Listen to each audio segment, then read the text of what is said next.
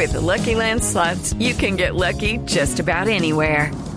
This is your captain speaking. Uh, we've got clear runway and the weather's fine, but we're just going to circle up here a while and uh, get lucky. No, no, nothing like that. It's just these cash prizes add up quick. So I suggest you sit back, keep your tray table upright, and start getting lucky.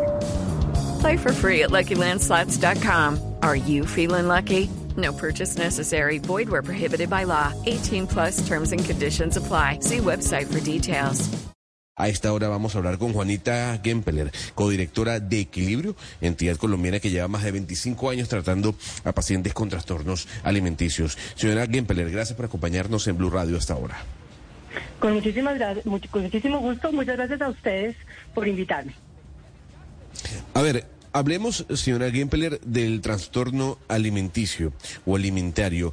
Se puede hablar de anorexia, pero también se puede hablar de un efecto distinto o el contraefecto, o sea, la obesidad también, ¿no?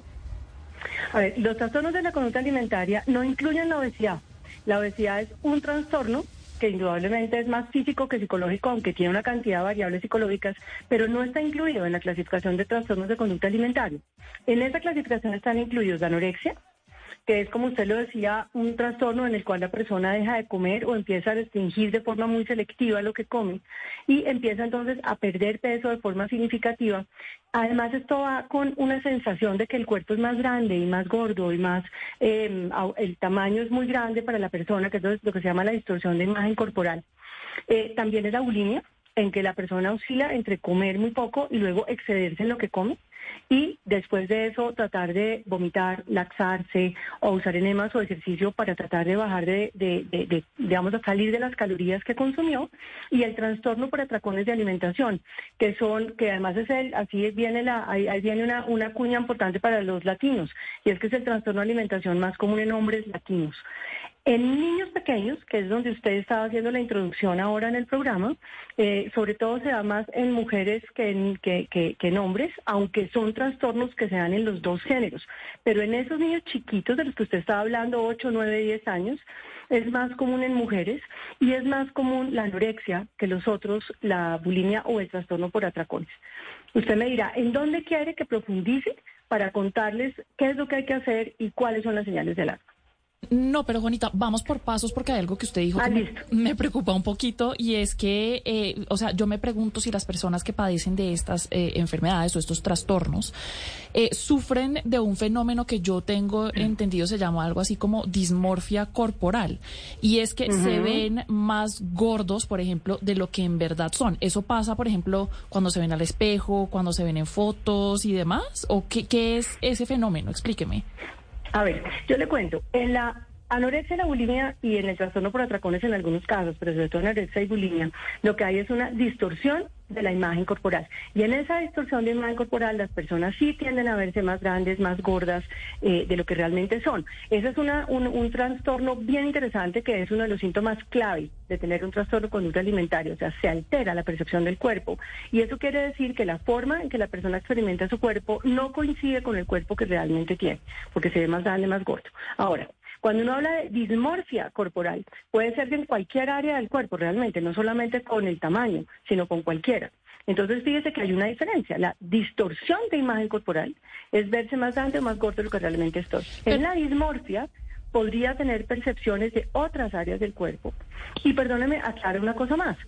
En hombres adolescentes y adultos, es muy común hoy en día ver lo que llamamos la anorexia reversa, que es también una dismorfia corporal en la cual lo que pasa es al revés.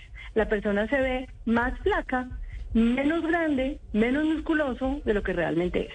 Pero entonces, ¿cuál es el factor común denominador? Básicamente, el que el cuerpo que una persona está representado, no, representando no coincide con el cuerpo que realmente tiene.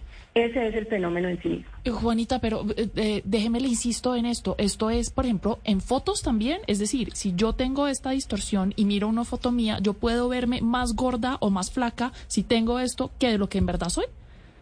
Sí, en fotos, en el espejo, cuando camino por la calle, cómo me imagino a mí misma, porque lo que está, lo que no está bien representado es el cuerpo. La alteración es cerebral. Hay una dificultad perceptual de integración de los diferentes estímulos que hace que yo me perciba diferente y me percibo tanto cuando me imagino a mí misma como cuando me veo en el espejo como cuando me veo en una foto. Y esto es un tema pues muy angustioso de experimentar. Imagínese usted verse distinto a lo que realmente es y a lo que los demás le están diciendo que es. Es, una, es un síntoma bastante angustioso. Eh, Juanita, ¿qué relación puede tener esto de que, esto se esté presentando a edades tan tempranas, ocho años mencionábamos, con el acceso de los niños y las niñas a, la, a contenidos que están en redes sociales o a los que tienen acceso a través de las tecnologías? Indudablemente eso puede haber incidido, también incidió la, la, virtualidad y la pandemia, estos son datos post pandemia en que no tenemos todavía cifras específicas, pero sí el aumento es desbocado. Lo que es muy importante entender es que las redes nunca son la causa, las redes son detonantes. Las causas tienen que ver con variables genéticas, epigenéticas, con variables sociales, con variables de personalidad y finalmente los detonantes sí pueden ser, por ejemplo, las redes sociales, pero no son las causas. Sin embargo, sí influye mucho el tema de cuál es el cuerpo ideal, cuál es la, qué es lo que la cultura muestra que es tan importante para una persona para poder ser aceptada, querida, respetada, en donde entra no solamente la delgadez, sino la juventud. Es como que hay que ser flaco y hay que ser joven para poder ser aceptado y querido. Eso incide, pero vuelvo y digo, no es sino un detonante. Sí, señora Hempeler, eh, ¿cómo actuar, es decir, un adulto, un padre de familia o un profesor, cómo actuar como cuando uno ve un adolescente o un niño padeciendo uno de estos fenómenos de distorsión en la autopercepción? Eh, ¿Cuál es el camino a seguir? ¿A qué profesional acudir o qué acciones inmediatas puede uno mismo tomar? Es importantísimo buscar ayuda. Eh, la, la, ayuda se debe buscar en, con psicólogos, psiquiatras, o nutricionistas, pero sobre todo si el fenómeno está empezando por ahí, si es lo que más llama la atención, es importante buscar ayuda con psicología o con psiquiatría.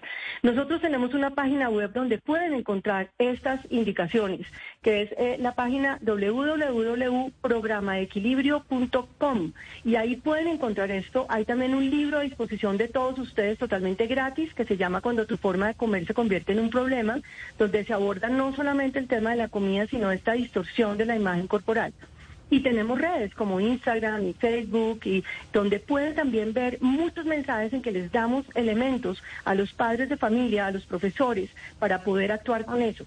También estamos ahora ofreciendo algo que es debido a la, cantidad de casos. It's time for today's Lucky Land horoscope with Victoria Cash. Life's gotten mundane, so shake up the daily routine and be adventurous with a trip to Lucky Land. You know what they say. Your chance to win starts with a spin. So go to LuckyLandSlots.com to play over 100 social casino-style games for free for your chance to redeem some serious prizes. Get lucky today at LuckyLandSlots.com. Available to players in the U.S., excluding Washington and Michigan. No purchase necessary. VGW Group. Void where prohibited by law. 18 plus. Terms and conditions apply. Que es que si hay profesionales de, un psicólogo o un psiquiatra o un nutricionista que quieran tener equipo para trabajar esto, nosotros hacemos equipo con el profesional que sea. Es decir, seguirá siendo el, el profesional tratante, pero nosotros complementamos lo que haya que hacer. Porque, como le decía, estos son fenómenos que no son tan sencillos de, de manejar. Requieren cierta cancha, cierto conocimiento de esto, pues porque son algo muy angustioso de vivir y que tiene que ver no solamente con la forma de comer, que claramente es un tema, sino con la forma en que la persona se percibe y con el manejo emocional eh, de, la, de, de las emociones que haga la persona. Claro, pero ahí también influye en lo que usted eh, acaba de mencionar, las redes sociales yo puedo entender que ustedes tienen toda una plataforma en donde transmiten un mensaje muy distinto a lo que las redes sociales en sí transmiten, ¿no? Sí, claro, claro. Definitivamente sí, es decir, las redes sociales son un detonante importantísimo. Ahí yo creo que usted tiene toda la razón como detonante. Lo que yo subrayo es que no es una causa decir, no hay ninguna posibilidad con la evidencia disponible de plantear que la causa, los culpables son las redes o los medios de comunicación. Al contrario, pues ahí hay tanto apoyo a que las, personas salgan adelante, porque igualmente hay muchas más plataformas, no solo las nuestras, sino muchas más, mucha gente que está trabajando en el tema. Entonces, como uno de los detonantes, sí, sí se vuelve un tema muy, muy importante.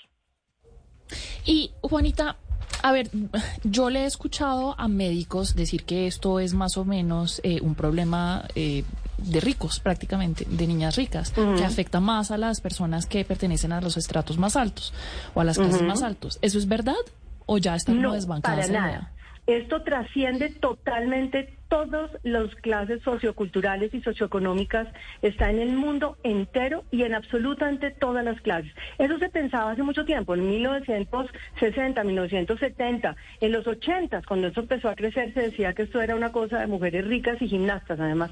Para los que tienen más edad se acuerdan de las gimnastas y las dietas. Hoy en día lo que vemos trasciende totalmente todos los estratos. Precisamente eso es una cosa muy importante, porque estas no son eh, alteraciones que tengan que ver con acceso a la comida. Esas se presentan en cualquier estrato. Imagínense las dificultades que eso puede tener, porque no es que dejen de comer porque no hay disponibilidad de comida, ni que paren de comer porque la comida disponible es mucha, sino que cuando una persona entra en la urgencia de tener que comer, come lo que haya disponible y hace lo que tenga que hacer, aún robar comida para poder comer, o sea, así de grave es. Entonces, de, ninguna manera tiene que ver con un estrato alto. Ahí estoy en total desacuerdo y las cifras, no solamente colombianas, sino mundiales, nos ayudan a entender eso. Eh, señora Gempeler, hay una serie de eh, grupos de WhatsApp eh, y grupos, sobre todo en Telegram, que son grupos de anemia y bulimia, donde eh, participan muchísimas, sobre todo mujeres jóvenes, y ellas se ponen metas, por ejemplo, de perder eh, un kilo por día, eh, hay días que son de té verde y chicle, eh, es decir, son eh, sin ningún tipo de control. Mucho se ha denunciado desde el periodismo estos grupos que, que son popularmente conocidos como grupos de Ana y Mía, Ana de anorexia, Mía de bulimia y, y sin embargo continúan. Eh, ¿Qué han estudiado ustedes al respecto? ¿Cómo se puede actuar frente a este tipo de grupos que son tan peligrosos? Eh, las, conversiones, las conversaciones que tienen son eh, absolutamente eh, espeluznantes, es decir, lo que se conversa en esos grupos de WhatsApp que yo he entrado en mi trabajo periodístico son impresionantes las cosas que, que se proponen en esos grupos. Indudablemente es un problema gravísimo. Eh, nosotros lo que pensamos y lo que sugerimos, y ya que estamos en este espacio es importantísimo, es cuando los padres, cuando los compañeros, cuando los profesores identifican que hay alguien metido en eso, es importante buscar ayuda para poder darle elementos a esa persona de contrarrestar la información que está teniendo. Porque claro, estos son grupos de personas que están enfermas y que están buscando que la enfermedad dure y se mantenga. Pero ¿qué sería lo que uno ve? Pues si uno está afuera como papá o como maestro o como amigo, lo que empieza a ver es, por ejemplo, eso, que toman solamente té y chicle. Entonces, pues a ver, ¿qué es lo que te está pasando? ¿Qué es lo que estás buscando? Ven y miramos qué es lo que estás pensando, qué estás sintiendo y buscar ayuda y evaluación profesional. Porque esto a tiempo puede ser una cosa que uno corrige rápidamente, pero si se cronifica puede durar hasta la vida entera y la anorexia es la enfermedad psiquiátrica más mortal. No hay ninguna que mate más que la anorexia. Entonces digamos que estamos frente a enfermedades muy graves. Juanita, estamos haciendo esta entrevista en una época en que la gente generalmente come mucho y sobre todo no come de manera balanceada y también en una época en la que la gente dice, bueno, para el próximo año mi propósito es adelgazar. Y obviamente con esta presión de que uno come un montón en las fiestas y luego el propósito es adelgazar, eh, creo yo, usted me corregirá, se generan las condiciones para que uno sea muy vulnerable a desarrollar una, una mala conducta alimentaria. Eh, ¿Qué recomendaciones puede dar usted para manejar estas, eh, las cenas y demás, como para contrarrestar esa, esa posibilidad? Bueno, está muy buena la pregunta, porque toca exactamente el punto que hay que tocar, que son las dietas. Entonces, arranco por decir que en las fiestas la idea es comer la comida que generalmente se hace solo en las fiestas. Y lo que uno tiene que buscar es que las personas puedan disfrutar al máximo la comida que tienen y que tienen disponible. Y ahí sí, como están hablando ustedes, la buena cocina que hay en el mundo y que hay en las familias. Estas son épocas de comidas deliciosas en la mayoría de las casas. Lo que en principio debería hacer el manejo es coman, obviamente que tratando de ser lo más regulado posible, pero comer, disfrutarlo, y luego, al, al, al, digamos, al pasar las festividades, volver a comer como siempre lo han hecho. No hay necesidad de hacer dietas. Si uno vuelve a comer como siempre lo ha hecho, vuelve un poquito más lento a su peso usual. Las dietas a menos de que estén indicadas por un profesional que realmente sepa del tema, son la puerta de entrada a los trastornos de alimentación. No quiero satanizarlas porque hay dietas que están indicadas, pero podríamos decir que aunque no todas las dietas enferman, todos los trastornos de alimentación empiezan por una dieta. Entonces, digamos que claramente la indicación de dieta es una indicación muy complicada para arrancar. Claro. Y Juanita, cuéntanos un poco también, digamos, en el caso de la anorexia, ¿cuáles son los órganos del cuerpo que más pueden sufrir por esa falta de nutrientes prolongada que se, que se da? Absolutamente todos. Y uno de los que más sufre, el cerebro. Todos los órganos sufren muchísimo. El cerebro es impresionante porque el cerebro se vuelve como una uvita pasa pero sufre todo, porque es que los huesos se empiezan a deteriorar. Los huesos de un niñito de 11, 12 años o de una niñita de 12 años con anorexia pueden ser los mismos que de una mujer menopáusica de 70. Es decir, así de grave es se alteran, sufren los huesos, sufren los músculos, sufre el corazón, se pueden morir de precisamente porque no tiene el corazón la fuerza para poder latir. Eh, se altera, pues como les decía, el cerebro. Bueno, dígame qué órgano no se afecta, no hay ninguno. Todos se afectan y, y esta enfermedad puede matar. O sea, uno se muere por inanición o por eh, suicidio, porque la depresión que acompaña estas enfermedades es muy grande.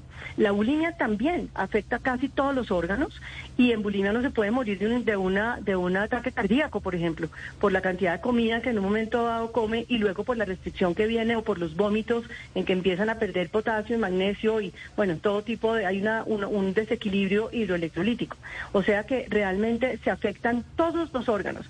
Son consecuencias, nosotros llamamos a esto las consecuencias invisibles, porque lo visible es como el peso, ¿no? Y la forma, pero lo invisible es que está pasando por dentro, qué pasa con el riñón, qué pasa con el corazón, qué pasa con el pulmón, qué pasa con el cerebro, qué pasa con los músculos, todos se alteran. A ver, Juanita, yo tengo aquí algunos doctores que, bueno, han alzado la voz con respecto a las dietas, ¿no? Que dicen que las dietas son necesarias, sobre todo para personas que tienen eh, un alto contenido de azúcar en la sangre, etcétera, etcétera. Pero yo quisiera preguntarle sobre el costo de la buena alimentación. Hay quienes dicen, es que comer bien me cuesta mucho. ¿Eso es un mito? comer bien y saludable. Eh, le, voy a contar, a contestar las dos preguntas. Yo creo que indudablemente hay dietas que están indicadas. Yo quiero aclarar eso porque de ninguna manera hay que satanizar las dietas. Hay dietas que están indicadas, hay personas que necesitan seguir una dieta y para cuando la vayan a seguir tienen que tenerla con un profesional. Lo que digo yo es que no todas las dietas enferman, pero que cuando hay un trastorno de alimentación se entra por una dieta. Simplemente quería aclarar para que sea muy, muy, el concepto quede claro. Ahora, el siguiente es si se puede comer saludable sin invertir mucho. La respuesta es claro que sí, claro que se puede comer saludable sin invertir tanto. Si comer saludable, ¿qué es? Comer saludable es comer de todo, todos los grupos, es decir, frutas, verduras, proteínas, harinas, dulces, todos los grupos en las porciones eh, suficientes. Si uno quiere, se mete a Internet, el plato del ICBF nos muestra cómo balancear. Y en el ICBF, en las páginas de ellos, todo el tiempo nos están mostrando cuál es la fruta temporada, cuál es la verdura temporada, cómo podemos conseguir de proteína mejor calidad. Es decir, ¿se puede comer de manera saludable sin que eso sea un lujo brutal? Claro que sí porque comer saludable es comer de todo, no es comer cosas extraordinarias. Pues Juanita Gempler, eh, codirectora de Equilibrio, que es una entidad colombiana que lleva más de 25 años tratando a pacientes con trastornos alimenticios. Qué placer eh, haberlas podido escuchar el día de hoy y que nos haya alertado de lo que está pasando, sobre todo en los más pequeños de la casa. Feliz año y todo lo mejor para usted en el 2023. Muchas gracias, lo mismo a ustedes. Estamos pendientes de las preguntas que tengan y de la información que podamos darles en, en equilibrio a través de nuestras redes. Muchas gracias. It's time for today's Lucky Land horoscope with Victoria Cash. Life's gotten mundane, so shake up the daily routine and be adventurous with a trip to Lucky Land. You know what they say. Your chance to win starts with a spin. So go to LuckyLandSlots.com to play over 100 social casino-style games for free for your chance to redeem some serious prizes. Get lucky today at LuckyLandSlots.com. Available to players in the U.S., excluding Washington and Michigan. No purchase necessary. VGW Group. Void or prohibited by law. 18 plus. Terms and conditions apply.